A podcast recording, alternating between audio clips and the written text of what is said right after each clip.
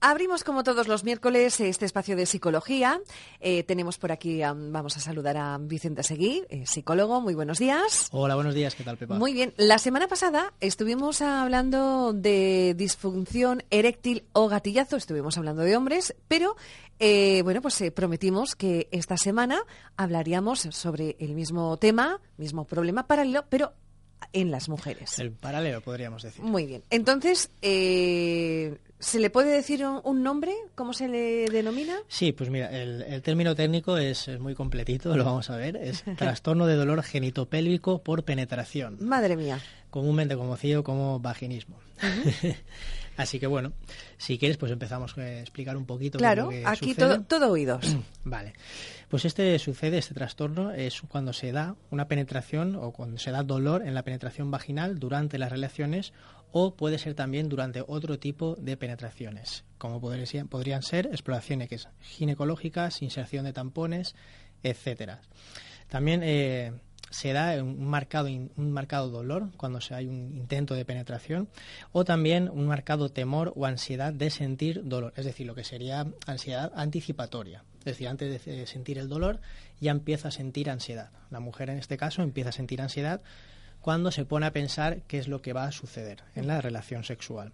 Aunque ya decimos que no tiene por qué eh, ser solamente con relación sexual, sí se puede extender a otros ámbitos de la vida. ¿Y cómo, cómo puede afectar? Esto afecta, eh, pues normalmente, como hablábamos la semana pasada, también se da un malestar, una afectación en la vida de la mujer y también puede afectar, obviamente, a, la pareja. En el nivel, llegado a un nivel más extremo, se, puede, se pueden dar casos de evitación de las relaciones sexuales íntimas, es decir, habría aquí como una especie de reacción fóbica. Hay que tener en cuenta que el deseo sexual, así como el interés, están plenamente conservados. Es decir, no es un problema de falta de lubricación por, falta de deseo, sino que sí existe deseo, pero hay temor al dolor, con lo cual se produce una, digamos, contracción de los músculos de, la vagina y a partir de ahí, con esta contracción, hay dolor. También puede, en última instancia, reducir la sensación de feminidad que tiene la mujer. Así como la semana pasada hablábamos de que la disfunción eréctil reduce la sensación de masculinidad, con la mujer puede suceder exactamente lo mismo. Y buscamos el origen. ¿Cómo, cómo se origina? Pues como casi siempre en los eh, problemas psicológicos, el origen es multifactorial. Puede ser factores de relación con la pareja, es decir, nos llevamos mal, eh, algún factor de salud, puede ser factores individuales en la mujer, como por ejemplo pues tener un autoconcepto personal bajo un autoconcepto corporal también que no es muy adecuado. Esto puede llevar a problemas.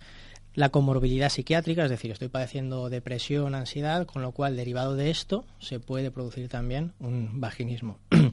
y por último, y no menos importante, haber sufrido traumas como, por ejemplo, abusos sexuales o violaciones. Esto es muy importante. ¿Y qué podemos hacer al, respecto? Pues bueno, tal y como decíamos la semana pasada, aquí la forma de reaccionar de la pareja es eh, fundamental. Si presiona, exige o fuerza, las posibilidades de agravar el problema se multiplican, eh, digamos, podríamos decir, por, por mil. Entonces, lo que hay que hacer aquí es no forzar nunca, eh, hay que buscar ayuda, intentar buscar ayuda profesional. Aquí un dato muy importante y muy positivo es que se estima que hay alrededor de, a partir, un 95% de éxito cuando se busca ayuda profesional. Es decir, es un problema que sí que es incómodo, que sí que puede afectar a la vida, pero que es perfectamente solucionable. Hay que buscar por parte de la pareja eh, relación, la relajación, perdón, y buscar juegos previos antes de la penetración y también en, psicoterapia se haría una detección de creencias limitantes y ejercicios pues bucocígeos. Mm, madre mía, eso. Bonito palabra. Un, un palabra, un palabra.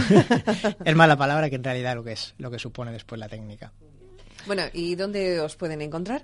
Bueno, pues podéis encontrarnos a mí y a mi compañero Nico Aros en la calle Marqués de Campos, 18, segundo B, teléfono 630-659166 y en redes sociales, Facebook, Instagram y Twitter en arroba visepsicología, con V y con S. Muy bien, pues hasta la semana que viene. Hasta la semana que viene, un placer. Igualmente.